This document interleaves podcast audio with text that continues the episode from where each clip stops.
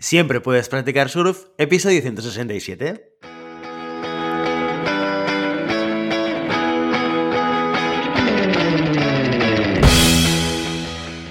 Bienvenido y bienvenida a Siempre puedes practicar surf, el podcast diario sobre recursos humanos. Este podcast está pensado para profesionales de recursos humanos, gerentes o jefes de equipo y podrás encontrar técnicas, consejos, ideas, conceptos y noticias sobre la gestión de personas, eso sí, con un enfoque práctico y aplicable. Hoy episodio 167 del lunes 14 de febrero del 2022, programa en el que tenemos el placer de contar con una invitada muy especial. Pero antes dejadme que os recuerde que podéis encontrar más contenido en nuestro blog e información sobre nuestros servicios en nuestra web, en globalhumancon.com. Desde allí os podréis apuntar a nuestra newsletter para no perderos nuestros webinars, streamings y todo el contenido de actividades que organizamos desde la consultoría Global Human Consultants. Vital, creativa, alegre, innovadora, motivadora, implicada, orientada a la acción y con ganas de empoderar a la gente para que consiga su excelencia utilizando las mejores herramientas. Las suyas. Su pasión son las personas. Desde bien pequeña le ha interesado mucho saber por qué las personas se decantaban por una determinada marca u otra qué emociones hacía elegir un producto u otro y por ese motivo empezó estudiando marketing. Gracias a su experiencia durante años en departamentos de marketing, se dio cuenta de la importancia y el valor que aportan las personas. Un día, una gran amiga suya, hotelera, le dio la oportunidad que cambiaría por completo su vida. Trabajar en el mundo de los hoteles fue un flechazo y se convirtió en su pasión. Clientes tomando decisiones y colegas de hotel compartiendo experiencias. A partir de entonces, su creciente interés por las personas hizo que ampliara su formación con PNL aplicada a la docencia, análisis transaccional en empresas y mindfulness. Aporta sus conocimientos como consultora, formadora y coach hotelera, ya que sus 12 años de experiencia en el sector aportan un valor añadido. Hoy, en Siempre Puedes Practicar Surf, tenemos el placer de contar con Cristina Peiró, coach ejecutiva, hotelera, consultora, capacitadora, para hablar de gestión de personas en el sector hotelero. Cristina, muy buenos días y bienvenida. Muy buenos días, Guillermo. Vaya presentación. Estoy roja, no me ves, pero, pero muchas gracias. Así, así ponemos un poco de contexto y todo el mundo conoce tu historia, que es muy interesante. Es, es una historia de alguien que no viene de, de naturaleza, quizás de un background formativo y de experiencia, pues más típico de un coach de psicología, ¿no? O de un ámbito más humanista, sino del mundo del marketing. Bueno, que el mundo del marketing también tiene una parte muy humanista, ¿eh? Que se toca mucho a las personas, ¿verdad? Sí, por supuesto, es lo que me, más me llamó la atención, ¿no? Eh, ¿esta persona por qué elige este color, este coche? ¿O, ¿qué, es lo que le ha hecho tomar esa decisión? Y a partir de ahí, pues, el mundo de la emoción, pues, forma parte de, nuestro, de nuestra vida, ¿no? Y, el sector hotelero, pues siempre lo digo, es, una, es como un bichito, ¿no? Que cuando una vez te pica, eh, ya está, estás ahí, ¿no? Y, lo que hace fascinante este mundo es que no hay ningún día igual y, realmente lo que dije ayer hoy ya no sirve porque está en constante evolución. Entonces, esto también es apasionante. Claro, justamente, mira, me interesa mucho hablar contigo del sector hotelero, de la gestión de las personas, porque el sector hotelero a todos nos suena, sobre todo los que estamos en España, porque está, todos sabemos que es un sector de la economía de este país fundamental, ¿no? De, donde se basan muchísimas nóminas, muchísimas familias, muchísimas organizaciones. Y, pero por otro lado también es cierto que tiene muchas diferencias a nivel de gestión, a muchos niveles, ¿no? Y que son cosas como muy determinantes o muy identificadas dentro de ese sector. Pero antes de empezar a hablar de gestión de personas dentro del sector hotelero, sí me gustaría ah, hacerte una pregunta, que es más breaking news, que es más de actualidad. Venimos de dos años prácticamente de pandemia, donde el sector hotelero se ha visto súper afectado por, por el COVID, evidentemente. Y ahora parece que las cosas como que están remontando. Oye, cuéntanos un poco actualidad hotelera, ¿cómo está el sector? Bueno, pues eh, efectivamente, después de estos dos malos años que hemos pasado, eh, He estado en dos, en, dos eventos, uno es FITUR, que es el eh, Congreso de, Turismo por Excelencia, eh, que es muy importante, y luego he estado en un congreso eh, de F&B, ¿no? que es el Club Top F&B. ¿Y cuál ha sido la temperatura que, he encontrado? Sobre todo, podríamos resumir en, mucha ilusión. Entonces ya se están se está hablando de llegar a, los niveles de precio medio del 2019, entonces esto es súper positivo. Turistas con muchas eh, ganas de viajar y mm, la nueva normalidad aún va a tardar un poquito en llegar.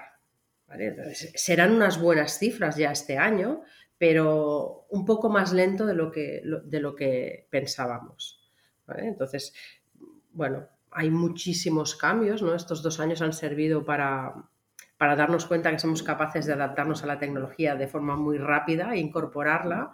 Y, y este, y este año ya forma parte de, o sea, está totalmente integrada, ¿no?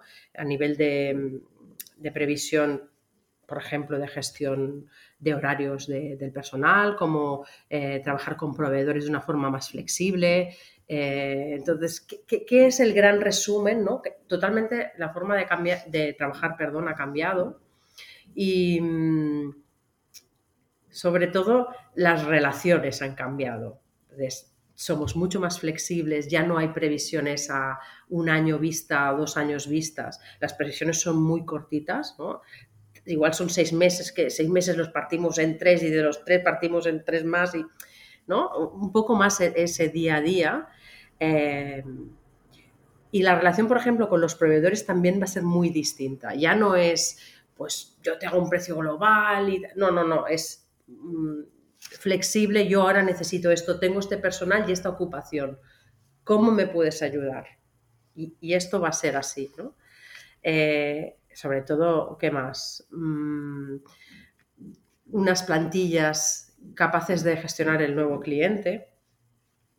Eh, entender el mercado de otra manera, ¿no? Eh, entender que ahora ya el turista ya no viene a, disfrutar del sol en la playa, sino que busca mucho más, ¿no? Busca más valor en este nuevo turismo.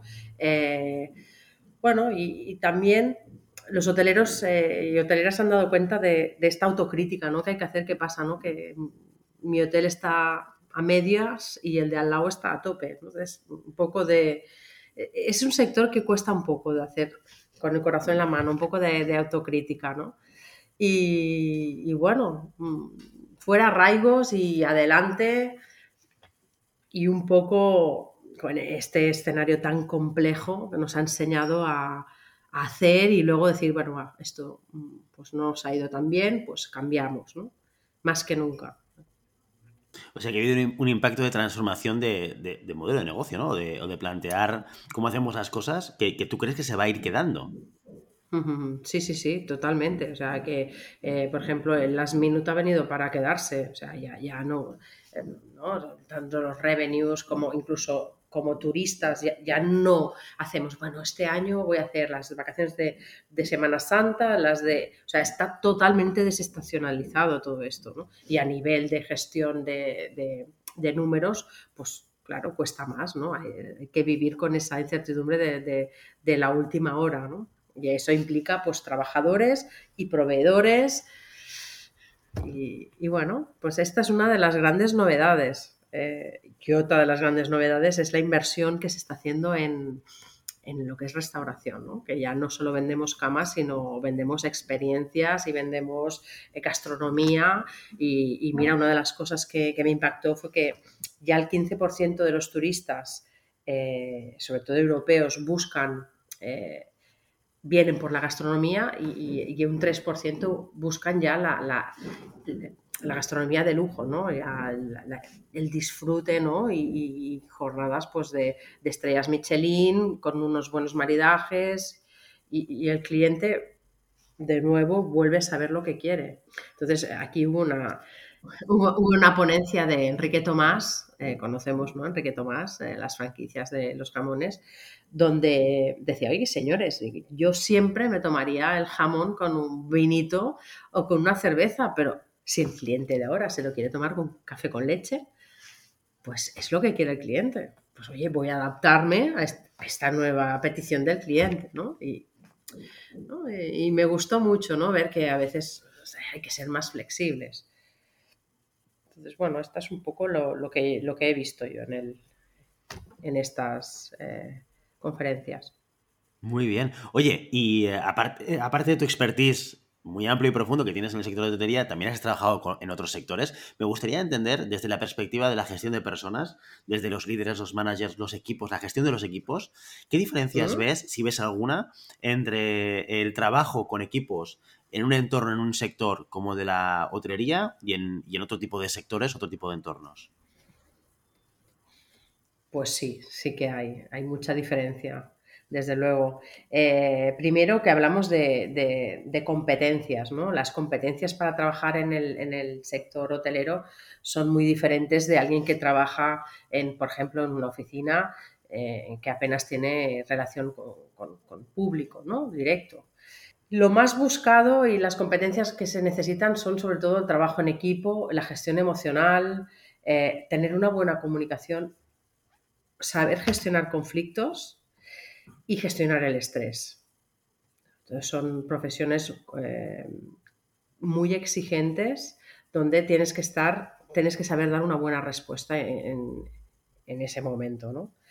Entonces, eh, la diferencia también es la, jornada laboral, ¿no? La hostelería siempre trabaja cuando nosotros estamos eh, disfrutando de nuestro fin de semana.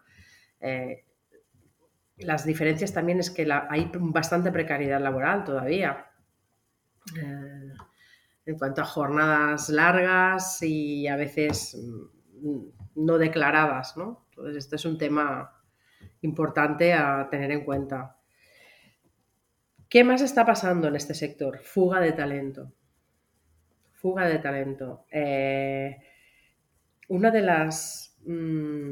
de los principales retos que hay ahora es y que la gente siente, oye, yo quiero trabajar aquí porque tengo un buen jefe, un buen líder que sabe gestionarme por delante del sueldo. O sea, que ahora la prioridad es tener un buen ambiente, eh, alguien que sepa mm, decirme claramente qué es lo que se espera de mí ¿no? y no ir improvisando, sobre todo.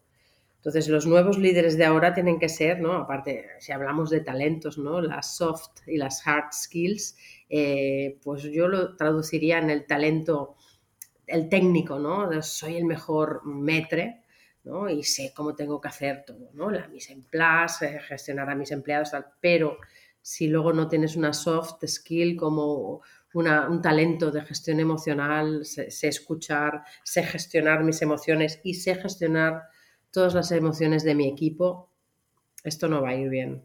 Entonces, mm, ya, no sirve ¿no? Los ascensos aquellos porque toca, no porque, eh, venga, va, te voy a compensar. No, no, tienen que ser ascensos con una visión de, de crecer, con, una formación detrás, eh, con una responsabilidad de, oye, tienes que gestionar este equipo. Entonces, un, reto enorme que hay pues, es que va a pasar algo que, va a haber un 50% menos por estadística de personal activo. O sea, aparte de la fuga de talento, nos vamos a encontrar con esto.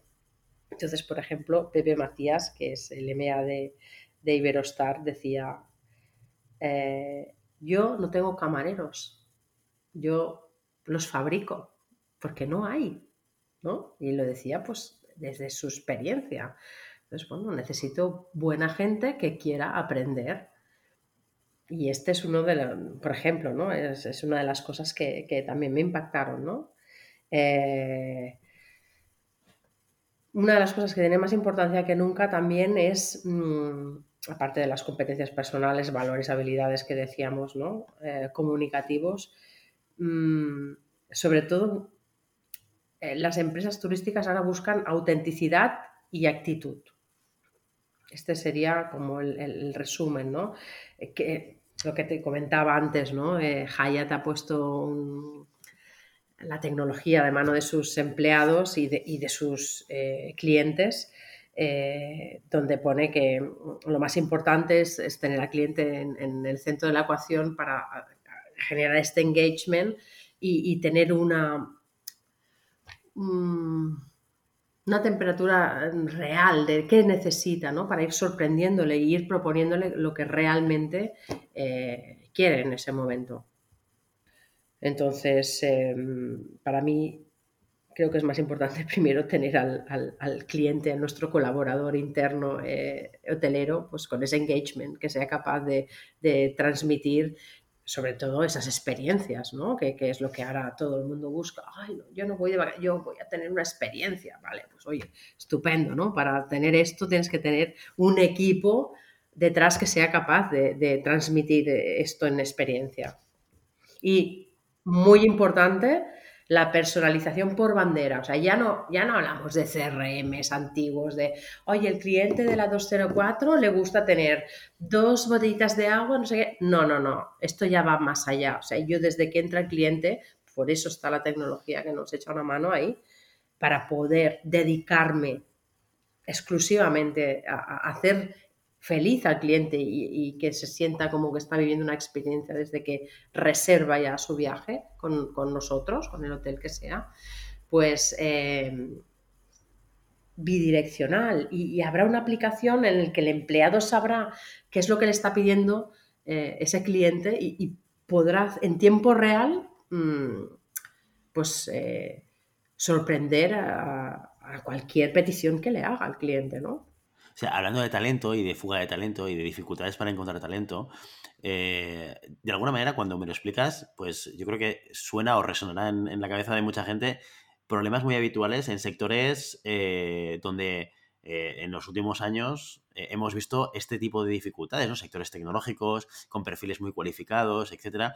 Y, y de alguna manera lo que yo entiendo de lo que tú me comentas es que al final esa ola de en, la que el talento es escaso y es importante y necesario y por lo tanto hay una preocupación por parte de los managers, de las organizaciones, de las personas por realmente crear un entorno en el cual yo pueda ser capaz de atraer a los mejores y de fidelizarlos, esto está llegando a todos lados. O sea, no solamente es algo que estamos viendo en sectores muy concretos, sino que un sector como el de la hotelería, en el que quizás a lo mejor a muchos de nosotros nos suena como un tipo de gestión eh, eh, con, un estilo de modernización un poquito más alejado, ¿sabes? Siempre hay sectores que van más rápido que otros, ¿de acuerdo? Pero lo que estamos viendo y lo que tú estás vivenciando es justamente lo contrario, que en la hotelería ya hay oleadas de candidatos que te dicen, oye, yo con este jefe no quiero trabajar, oye, yo en este estilo de cadena hotelera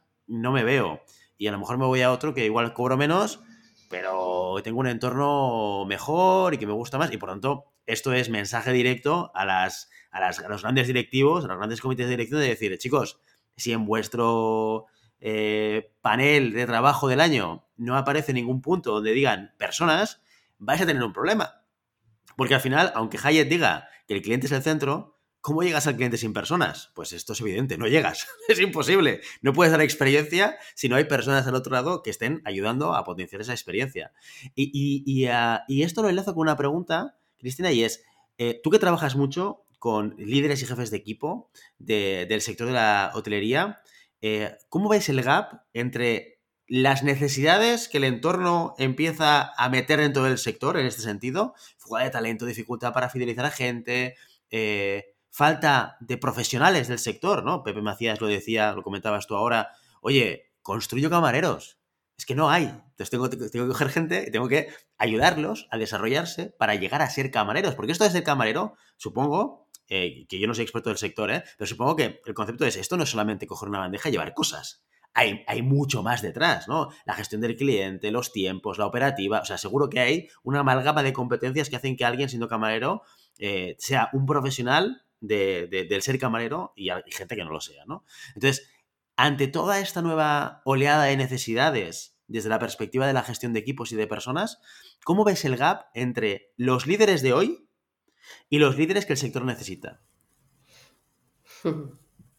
Bueno, eh, aquí veo diferencias generacionales muy importantes. Veo eh, las inquietudes eh, de los baby boomers con los millennials, pues eh, no tienen nada que ver. Entonces, aquí ya partimos de la base de que, pues si antes nos gustaba, pues bueno, pues sí, pues voy a trabajar a tope, eh, porque mi interés es ganar dinero para ahorrar. No, no, ahora el millennial lo que quiere es estar a gusto, estar bien eh, y ganar un dinero para gastarse en un viaje que va a hacer en Tailandia um, de 21 días y o sea, las necesidades son distintas, ¿no? Entonces, ya no sirve esa frase horrible de las cosas como antes se hacían, ya iban bien. No, no, no, no. O sea, estamos en un momento donde, como te digo, que lo que dije ayer ya no sirve para hoy y más que nunca es así.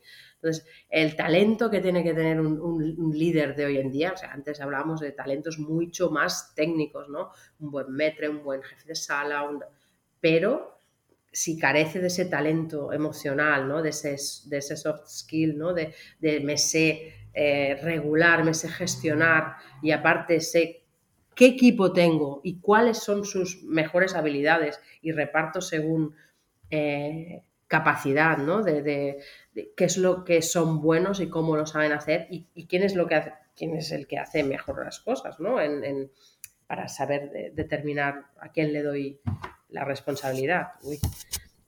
Entonces, el, reto de ahora es mm, saber que soy un generador de equipos amables, empáticos, eh, comunicativos, sobre todo que eh, sepan generar una buena productividad, pero de calidad, ¿no? Porque el cliente ahora ya no busca eh, cantidades, sino busca excelencia, busca trato personalizado, busca mm, otras cosas. Entonces, ¿qué tienes que hacer para que te elijan como jefe? Pues una de las mejores eh, cosas que puedes hacer es escuchar escuchar a tu equipo. tú tienes que saber a quién le gusta el café cortado, a quién le gusta el cacaolat, qué aficiones tienen, qué les gusta hacer después de salir de trabajar. Son muchas horas. Entonces, eh, en entornos ágiles en los que nos movemos ahora, mm, pues, oye, vamos a hacer reuniones cortas, que aporten valor, que realmente tratemos temas que, que, que nos importan en ese momento y cómo estamos ahora, ¿no? ¿Qué, qué, cuesta hacer un, un, line-up o, un pequeño briefing por la mañana? Decir, oye, pues mira, tengo un mal día, chicos, hoy necesitaré que me echéis una mano para poder salir antes. Eso, ¿no? Ese jefe que tiene que saber gestionar todo eso, ¿no? Su, su, su tarea emocional y aparte, pues su parte emocional más la de su equipo que no es poco. Entonces ya no sirve ser el mejor jefe técnico y saber soy el rey de, los números, de las mise en place y de lo que... No, no, no. Soy un líder de personas y empiezo por mí mismo, ¿no? Y soy un líder vulnerable. O sea, yo también me equivoco. No, mira, justo Justo este mes, justo este mes dedicamos eh, los monográficos del jueves a hablar de liderazgo. Y, todo lo que me estabas contando me resonaba mucho porque la semana pasada hicimos el, capítulo del jueves hablando del decálogo del líder, ¿no? De las 10 características que, de alguna manera ayudan a alguien a ser un buen líder. Y, te puedo garantizar que lo, que has estado explicando encaja casi a la perfección con lo que explicábamos el jueves pasado, ¿eh? El decálogo del líder. Y em, claro, pero también es cierto eh, que seguramente en el sector, corrígeme si me equivoco, Cristina, eh, encontraremos eh, hoteles o cadenas hoteleras con una mayor o con un menor interés o predisposición a entender que esto es una realidad que tienen que gestionar. Y seguramente habrá muchas cadenas que dirán, oye, mira, que yo llevo 50 años haciéndolo así, déjate de rollos, que aquí yo voy ingresando y mi negocio va funcionando, ¿no? ¿Qué diferencias ves, si es que encuentras alguna, entre el funcionamiento, quizás también resultados eh, o, el tipo, tipología de hotel o cadena hotelera que se preocupa más por intentar modernizar la manera de liderar personas teniendo en cuenta la complejidad intergeneracional y teniendo en cuenta, eh, digamos, la presión del sector del talento que se da ahora, y aquellas cadenas o hoteles que, oye, esto no está en su lista de to-do list, en sus prioridades ni en sus preocupaciones. Pues está muy claro. Eh, aún hay alguna cadena que prioriza en instalaciones, pero al final eh, lo que la gente, lo que el, turista valora es el trato personal. Entonces, yo, cuando entro en un hotel, yo ya sé qué está pasando en ese hotel, ¿no? Por la, por mi acogida en recepción, por si hay sonrisa, por si no, por eh, cómo te miran, por cómo por cómo resuelven cualquier, cualquier duda que te pueda salir. Entonces, eh, los edificios, eh, al final yo por experiencia, por haber estado trabajando en hoteles, te puedo decir que he estado en hoteles de cuatro estrellas que igual ya necesitaban, ¿no? que estaban en casi tres estrellas, pero realmente la gestión del equipo era tan buena que hacían que en las reuniones mm, semanales, o sea, eh, los porcentajes de, mm, que, teníamos por departamento, ¿no? De, cada... eran buenísimos, o sea que incluso con fallos muy graves, ¿no? De decir, ostras, esta cama estaba rota, esto... No, no, no, pues eh, el promedio de satisfacción era mm, de entre 8 y medio y 9. O sea, que realmente esta es mi respuesta. Al final, las personas que trabajan en el hotel son realmente eh, las que cambian la diferencia, ¿no? De que tú puedas elegir una cadena hotelera a otra. Es así. Luego ya es que te guste más, más macro, más mini, más boutique, más tal. Pero al final son las personas lo que realmente harán un éxito de tu estancia. Totalmente. Oye, Cristina, muchísimas gracias por venir hoy al programa para hablar de hotelería. Que sepas que hablamos de, del sector. Yo recuerdo ahora, está haciendo memoria mientras estábamos hablando, de que uno de nuestros primeros webinars, cuando empezamos a hacer webinars en el año 2020, eh, fue justamente con Pepe Macías, que tú lo nombrabas ahora, y con Luis Cancela hablando del sector F&B. Y, eh, y, estuvieron con nosotros eh, explicándonos novedades, cómo funciona el sector, el tema de gestión de personas. Si alguno de los que nos escucha ahora no lo ha escuchado, pues les invito a que vayan allí si, si les interesa pues conocer más en detalle sobre el sector de la hotelería ya tocaba que volviésemos a hablar del sector y, te agradezco muchísimo que hayas encontrado el tiempo para estar con nosotros hoy y hablar sobre hotelería, gestión de personas, recursos humanos y liderazgo. Y espero que lo vas a pasarte por aquí en algún momento. Pues me encantaría y ha sido muy buena experiencia, así que cuenta conmigo eh, para seguir hablando de, de mi pasión, que es la hostelería y los equipos felices, ¿no? Para que sean más productivos y, y sepan pues transmitir esa experiencia final al cliente. Muy bien, muchísimas gracias Cristina. Ha sido un placer, Guillermo, cuando quieras. Y ya sabes, no puedes detener las olas, pero siempre puedes practicar surf. Y hasta aquí nuestro episodio de hoy. Como siempre, queremos invitaros a que os pongáis en contacto con nosotros, nos deis vuestra opinión y nos sugeráis si tenéis algún tema o alguna pregunta concreta. Lo podéis hacer a través de la página de contacto en globalhumancom.com barra contáctanos o a través de las redes sociales. Estamos en Facebook, en Instagram, en Twitter y en LinkedIn. Y si el contenido de este podcast te gusta, no te olvides suscribirte, darnos 5 estrellas en iTunes y me gustan tanto en iVoox como en Spotify. Igualmente recuerda que puedes encontrar más contenidos, noticias y recursos en nuestra web, globalhumancon.com. Muchas gracias por todo, por tu tiempo, por tu atención y por tu interés en estos temas sobre gestión de personas. Nos escuchamos mañana martes con las noticias de la semana. Hasta entonces, feliz día.